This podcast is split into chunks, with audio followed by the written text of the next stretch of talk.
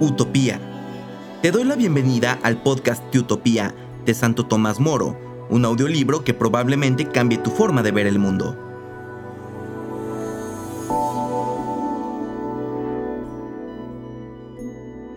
En este décimo quinto episodio seguimos en el segundo libro y leeremos de la página 56 a la 58 el cuarto párrafo.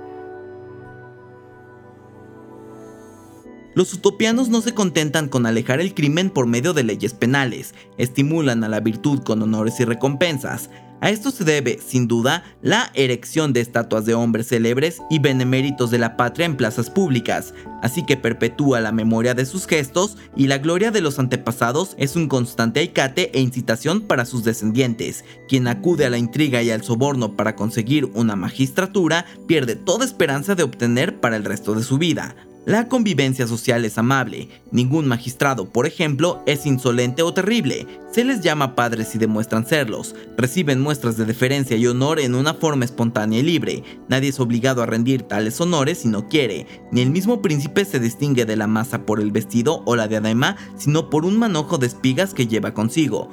De la misma manera, el distintivo del pontífice es un cirio que le precede tienen muy pocas leyes, pero para un pueblo tan bien organizado son suficientes muy pocas. Lo que censuran precisamente en los demás pueblos es que no les basta la infinita cantidad de volúmenes de leyes y de intérpretes. Consideran inicuo obligar a hombres por leyes tan numerosas para que puedan leerlas o tan oscuras para que puedan entenderlas. En consecuencia, quedan excluidos todos los abogados en utopía, esos picapleitos de profesión que llevan con habilidad las causas e interpretan sutilmente las leyes. Piensan en efecto que cada uno debe de llevar su causa al juez y que ha de exponerle lo que contaría a su abogado. De esta manera habrá menos complicaciones y aparecerá la verdad más claramente, ya que el que le expone no ha aprendido de su abogado el arte de camuflarla. Mientras tanto, el juez sobrepasará completamente el asunto y dará la razón al pueblo sencillo frente a las calumnias de los pendencieros. Tales prácticas serían difíciles de observar en otros países, dado el cúmulo inverosímil de leyes tan complicadas. Por lo demás, todos allí son expertos en leyes, pues, como dije más arriba, las leyes son escasas y, además, cuanto más sencilla y llana es una interpretación, más justa se la considera. Piensan, en efecto, que la finalidad de la promulgación de una ley es que todos conozcan su deber. Ahora bien, ¿no serán pocos los que conozcan su deber si la interpretación de la ley es demasiado sutil? Raras son, en efecto, las personas que pueden captar su sentido.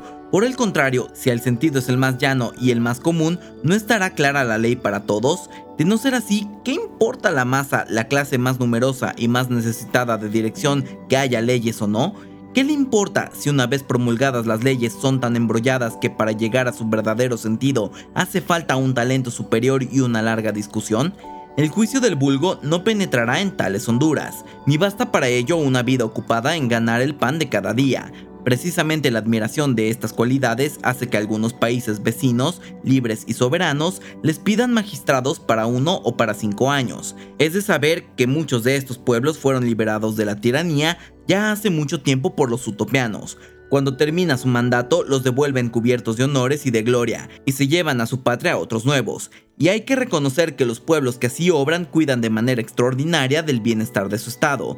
¿No depende acaso su salvación o su ruina de la honestidad de los magistrados? ¿Pueden hacer tales pueblos algo mejor que elegir a unos gobernantes que no se venderían por dinero alguno? El dinero sería inútil en hombres que deben devolver a su patria en breve plazo. Puede doblegar también a estos hombres la aversión o la inclinación hacia alguien siendo como desconocidos de los ciudadanos? Cuando estos dos males, la parcialidad y la avaricia, se apoderan de los tribunales, desintegran al instante toda justicia. El nervio más fuerte de todo el Estado, los pueblos que solicitan de los utopianos, hombres de gobierno son tenidos como pueblos asociados. Aquellos a quienes favorecieron con su ayuda los llaman amigos. No firman con alguna nación los puestos que otras naciones conciertan entre sí, rompen o renuevan. ¿Para qué? Dicen. ¿Es que la naturaleza no ha unido lo suficiente al hombre con el nombre? Si alguien desperdicia la naturaleza, ¿crees que le podrán contener las palabras? Lo que les ha llevado a esta conclusión ha sido el observar en estas tierras lejanas la poca buena fe con que los príncipes se disponen a observar los pactos y tratados. Vemos, en efecto, que en Europa, sobre todo en las partes en que reina la fe y la religión en Cristo, la majestad de los tratados es tenida como santa e inviolable. Este respecto a la palabra dada se debe en parte a la justicia y bondad de los príncipes, y en parte también a miedo y reverencia a los sumos pontífices. Estos son los primeros en no prometer nada que no hayan de cumplir escrupulosamente, y por eso mismo ordenan a los demás que cumplan a toda costa lo que han prometido y obligan a obedecer a los renuentes con censuras y severidad pastoral estiman con toda razón que nada hay tan vergonzoso como la falta de fidelidad en los pactos por parte de aquellos que, con título muy particular, llevan el nombre de fieles. ¿Y qué sucede en aquel nuevo mundo casi tan separado del nuestro por la vida y las costumbres de sus habitantes como por el círculo del Ecuador? Allí no hay confianza alguna en los pactos. Cuanto más pomposas y santas son las ceremonias con que se cierran, más pronto se rompen. No es difícil esquivar la terminología empleada en ellos, están redactados con tal sagacidad que por apretados que estén los lazos de los compromisos, siempre hay manera de escapar de alguno de ellos y de eludir de un mismo golpe las obligaciones del tratado y de la palabra dada. Si en contratos particulares se descubrieran astucias, fraudes y manejos deshonestos de este Jaez, esos mismos que se glorían de aconsejar tales artimañas a los príncipes fruncirían el ceño y los calificarían de crimen sacrílego merecedor de la horca. Según esto, ¿no os parece que la justicia es como una virtud plebeya y de a pie que se sienta bajo el trono real? ¿O es que hay dos justicias?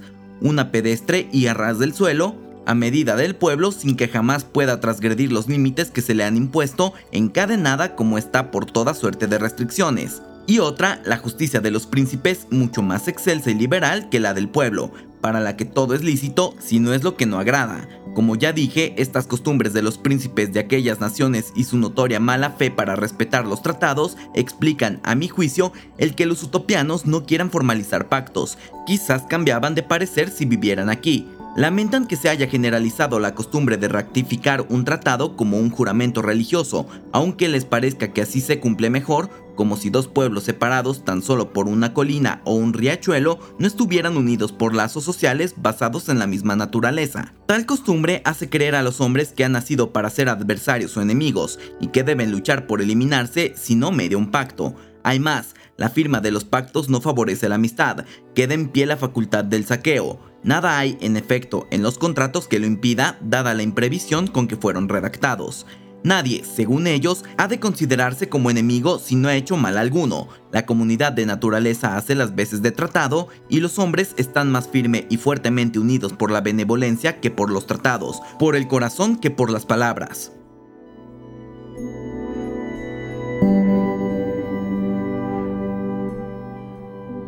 Estás escuchando el libro de Utopía de Santo Tomás Moro. Si te está gustando o sirviendo de alguna manera, no dudes en compartirlo en tus redes sociales. También recuerda seguirnos en tu plataforma favorita.